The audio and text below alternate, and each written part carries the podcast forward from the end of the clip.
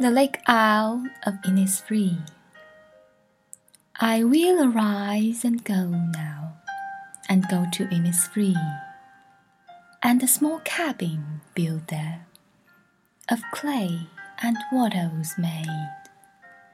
Nine bean rows will I have there, a hive for the honey bee, and live alone in the bee loud glade. And I shall have some peace there, for peace comes dropping slow, dropping from the veils of the morning to where the cricket sings.